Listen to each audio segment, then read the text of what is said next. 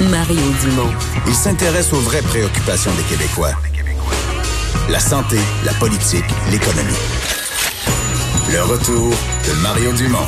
La politique, autrement dit. Tour d'horizon de ce qui s'est passé dans le monde cette semaine. Normand Lester, bonjour. Euh, campagne présidentielle américaine. Eh Ben, on est passé d'une course à, il y en avait une vingtaine à un certain moment, 4-5 ensuite. Là, c'est vraiment à deux. C'est à deux. Là, c'est euh, entre Trump et, Biden, et euh, entre Sanders plutôt et, Et et Biden. Trump et, et Biden. J'ai Oui.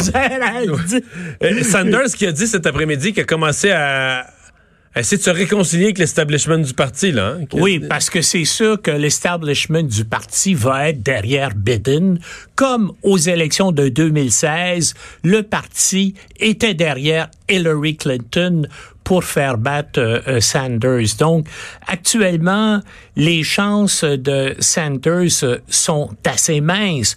Et notamment, à cause de Bloomberg, parce que bien sûr Bloomberg s'est retiré de, euh, euh, de la campagne contre Trump, mais là il va mettre toutes ses ressources, on parle en argent d'un milliard de dollars qu'il serait prêt à mettre pour faire battre Trump. Pour lui, sur 60 milliards de dollars qu'il vaut, c'est pas grand-chose. Et en plus de ça, déjà, il a donné directive à tous les membres de sa campagne électorale, puis on parle de milliers, euh, de au moins 2000 personnes là, qui travaillent et qui travaillaient Mais en sa excuse-moi, est-ce qu'il va les laisser sur le payroll? là? Tu sais, Est-ce va... Oui, oui, il va les laisser. Il sur va les le- continuer à les payer, même si c'est pas pour lui? Ah. Il va créer une espèce de de de de, de CPAC, là, un comité indépendant, parce que tu as le droit aux États-Unis euh, d'appuyer euh, un candidat. comité- un comité d'action politique. là, je pourvu traduis, que mais- pas de lien direct avec la campagne, t'as le droit- et c'est ça qu'il va faire.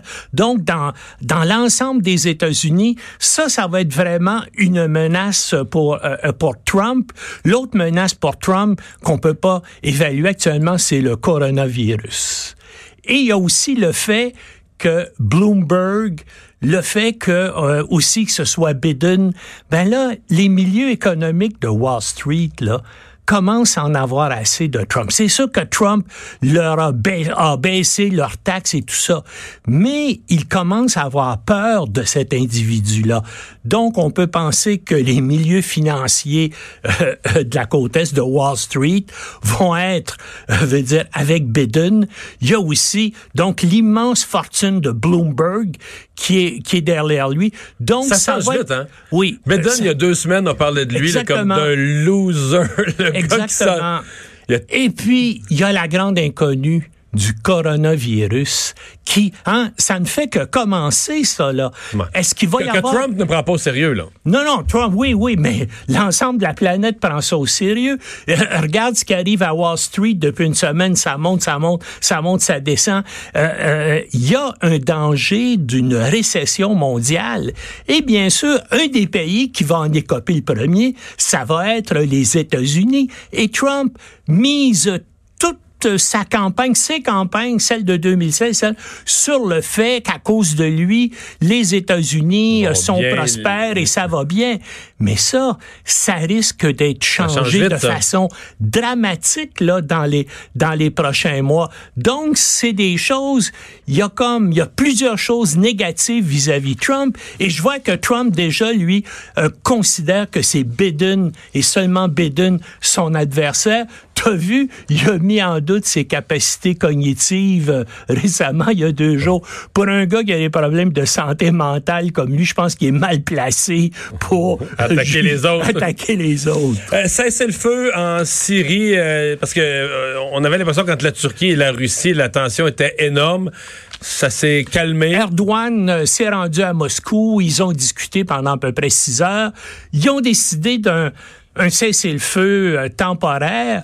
Et disons-le, c'est la Turquie qui a qui a reculé parce que la Turquie s'est aperçue que les autres pays de l'OTAN, parce que la Turquie est membre de l'OTAN, étaient pas prêts là, à s'engager euh, dans une guerre contre la Russie pour Idlib, la province euh, du nord-ouest de la Syrie.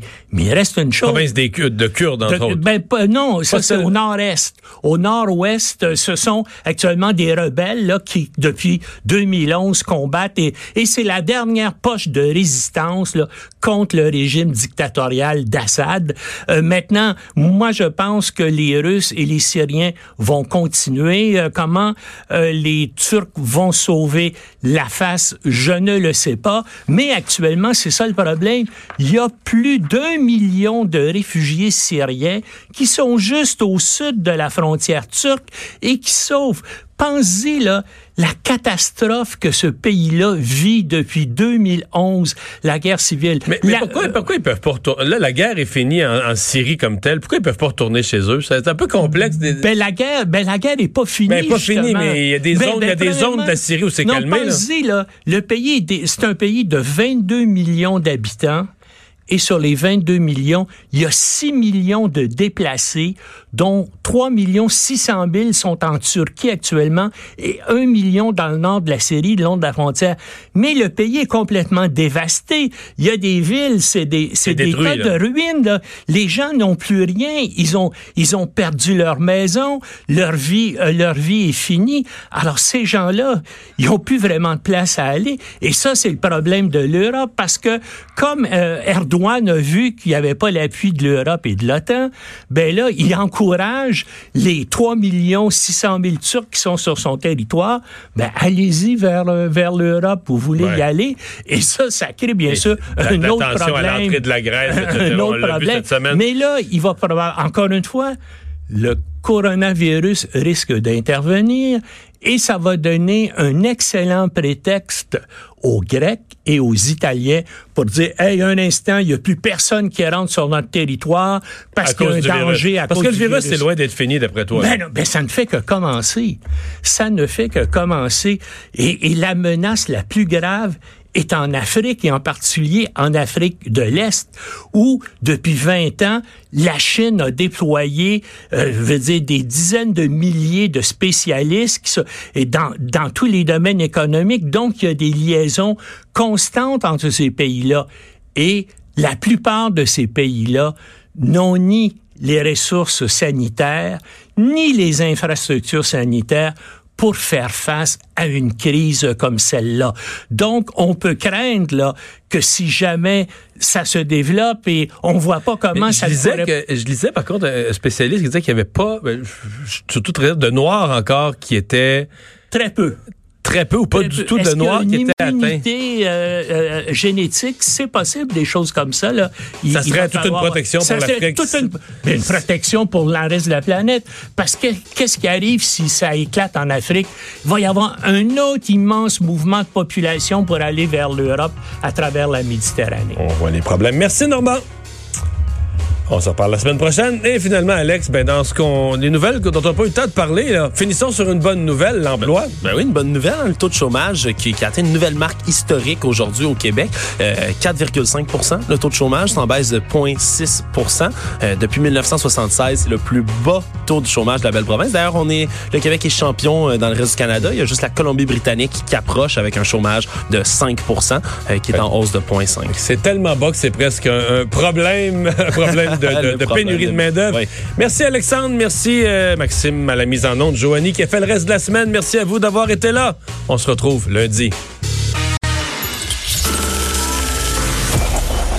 Cette émission est maintenant disponible en podcast. Rendez-vous dans la section balado de l'application ou du site cube.radio pour une écoute sur mesure en tout temps. Cube Radio, autrement dit. Et maintenant, autrement écouté.